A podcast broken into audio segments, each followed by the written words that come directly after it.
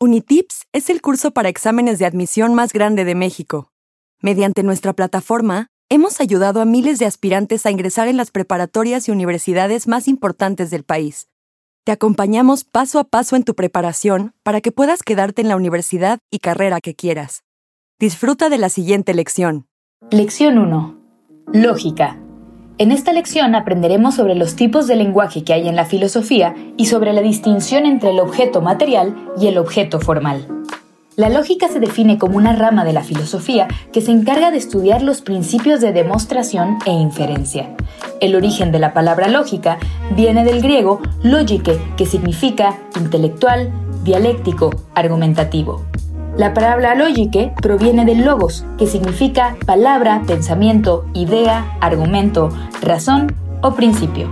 De estas dos definiciones podemos concluir que el objetivo de la lógica es el estudio de las ideas y su desarrollo coherente. Se preocupa por saber cómo es el conocimiento, es decir, qué formas o estructuras tiene. Tipos de lenguaje. Hay dos tipos de lenguaje, el natural y el formal. Lenguaje natural es utilizado por los seres humanos para comunicarse. Tiene tres clasificaciones, el informativo, directivo y expresivo. 1. El lenguaje informativo es el que se emplea para describir y razonar acerca del mundo. 2.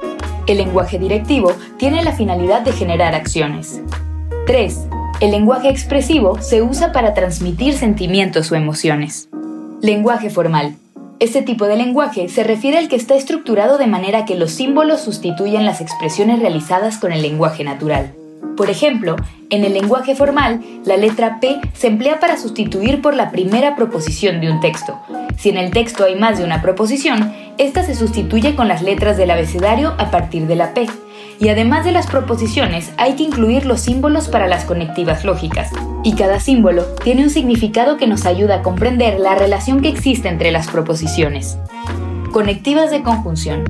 Su función es la de unir, juntar o sumar afirmaciones. Se utiliza para sustituir las siguientes palabras.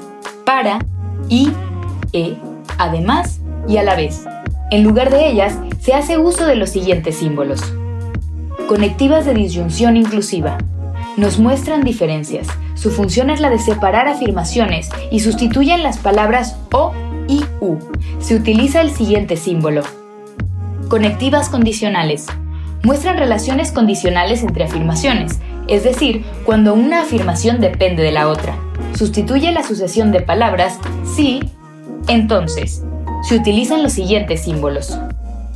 Conectivas bicondicionales su función es demostrar una proposición bicondicional en donde ambas afirmaciones dependen entre sí. Sustituyen las palabras sí y solo sí. Negación. Aunque estrictamente este no sea un conector, simplemente representa la negación de una proposición. Esta se representa con el siguiente símbolo. Ahora, para comprender mejor el lenguaje formal, traduzcamos un enunciado del lenguaje natural al lenguaje formal. El niño va a la escuela y la niña va a la escuela. Tenemos entonces dos proposiciones unidas por un conector. Primera proposición. El niño va a la escuela. Conector de conjunción y. Segunda proposición. La niña va a la escuela. Según lo que sabemos, la primera proposición se intercambia por P, la segunda por la letra Q y el conector de conjunción que se puede expresar con el símbolo I. Entonces, P y Q. El objeto material y el objeto formal. El objeto es eso sobre lo que trata el contenido de una ciencia. En filosofía existen dos tipos de objeto, el material y el formal. El objeto material hace referencia al qué de lo que se está estudiando, mientras que el formal se refiere al cómo de lo que se quiere estudiar.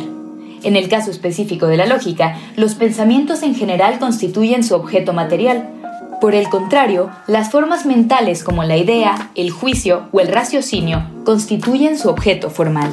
Responde correctamente las siguientes preguntas. 1. ¿Qué quiere decir lógica? 2. ¿Cuáles son los dos tipos de lenguaje que hay? 3. Hay cinco conectivas lógicas. ¿Cuáles son? 4. ¿Cuál es la diferencia entre el objeto material y el formal?